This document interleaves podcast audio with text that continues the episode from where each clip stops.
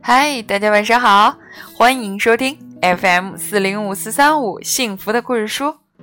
我是非常愿意用故事来陪伴你睡前时光的木鱼阿姨。今天啊，是二零一六年的最后一天，从明天早晨开始，我们就将迎接到一个新的一天、新的月份、新的年度。所以，在这个特别的夜晚，我决定要送三份不一样的祝福。而这三份祝福呢，会通过三段故事来讲给大家。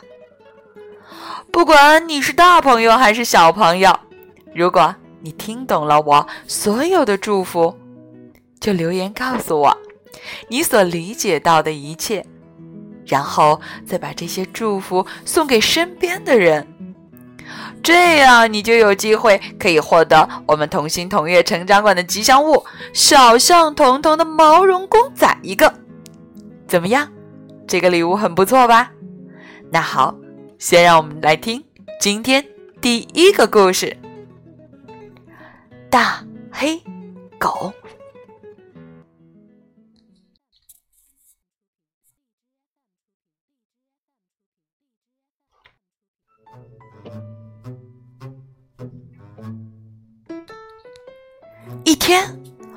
霍普家门外来了一条大黑狗。霍普先生最先发现了它。天哪！霍普先生大叫一声，丢掉了手里的烤面包片，赶紧抓起电话报警。警警察先生，我家门前有一条好大的黑狗，像大老虎那么大。警察听完了，哈哈大笑。哈哈哈哈！霍普先生问：“我我该怎么办呢？”那你就不要出去呗。警察说完就挂了电话。霍普太太起床了，天哪，他也吓坏了。打翻了一杯热茶，赶紧找到了霍普先生，喊道：“哎，你知道吗？房子外面有一条大黑狗，有一头大象那么大。”霍普先生说：“我知道啊。”霍普太太问：“那我们该怎么办呢？”这样，我们把房子里的灯全关了。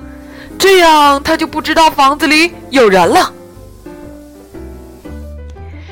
艾德琳起床了，天哪！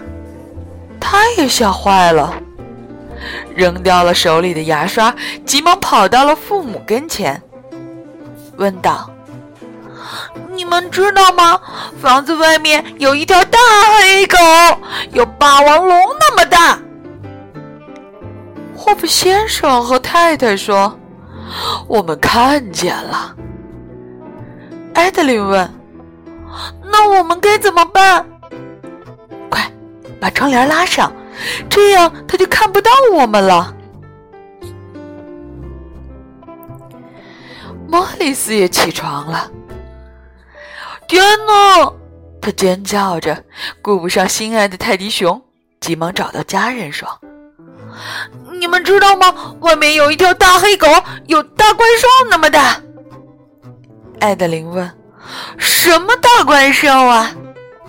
莫里斯着急地说：“你就别管了，现在我们该怎么办呢？”一群人带着哭腔喊：“赶快躲到被子下面去吧！”霍普家最小的孩子点点觉得家里出了什么事儿了，他问：“你们躲在那里干嘛呀？”他们低声回答：“门外有条大黑狗。”呀，你们好傻呀！点点说着就打开了房间的前门，大家惊叫着：“不要出去！”大黑狗会吃掉你的，它会咬掉你的头，头会啃碎你的骨头。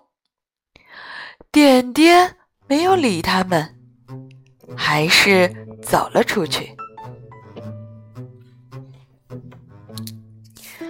门外，大黑狗俯下身子，呼哧呼哧的冲着点点喘着粗气。哇，你可真够大呀！点点对大黑狗说：“好家伙，你在这儿干嘛呢？”大黑狗闻了闻它，好吧，你要是想吃掉我，得先把我抓住哦。点点说完，快跑两步，钻进了矮树林里。点点一边跑一边唱着线编的歌儿：“我去的地方到不了，除非你能变苗条，这点你知道不知道？”大黑狗紧紧地跟着他。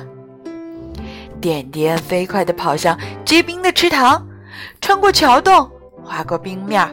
边跑边唱：“狗儿狗儿肥肥，冰儿冰儿脆脆，剪不掉你的肉肉，你就会掉进冰水。”这时，大黑狗还是紧紧的跟着他。点点在游乐场里钻来钻去，溜下滑梯，绕着转椅兜圈子，边玩边唱。你是大块头，我是小点点。要想钻过去，你还得再瘦点儿。奇怪，我们的大黑狗已经越变越小了。要知道，它刚才钻过的桥洞可是比现在的滑梯大了很多的。这时，大黑狗还是紧紧的跟着它。点点跑回了家。如果你跟我回家，你会知道他们为什么躲了起来。说完，嗖的一下，点点钻过了猫洞，回到了自己温暖的家。它的个头可真是小，像小猫那么小。大黑狗还是紧紧的跟着点点。现在。它也像点点一样小了。一进房间，点点一把抓住了洗衣篮，大叫一声“”，用篮子一下子扣住了大黑狗。这时候，一家人不再躲了，都探出了身子。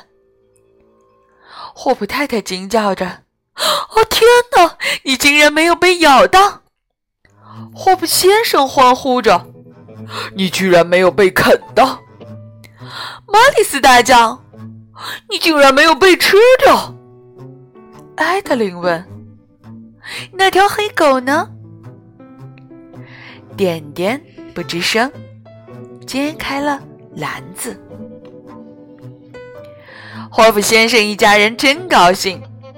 黑狗不再像以前看到的那么大，也不再那么吓人了。现在这么一瞧，它好像没那么吓人了。霍夫先生说：“大家都点头。”我们好傻呀，艾德琳说：“只有点点知道该怎么做。”大家都不出声，而每个人其实都在想：点点。怎么会这么胆大？霍普太太称赞点点说：“面对这么大、这么可怕的东西，你真是太勇敢了。”因为没什么好怕的哟。点点一边说着，一边走到了火炉旁坐下。现在，那条黑狗。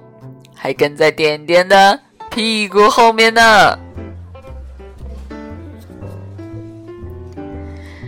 好了，这就是今天的第一个故事。你从这个故事里听到了我的什么祝福呢？记得告诉我哦。集齐三个，就可以获得小象彤彤的毛绒公仔。好啦，等一会儿再说晚安，让我们准备第二个故事去。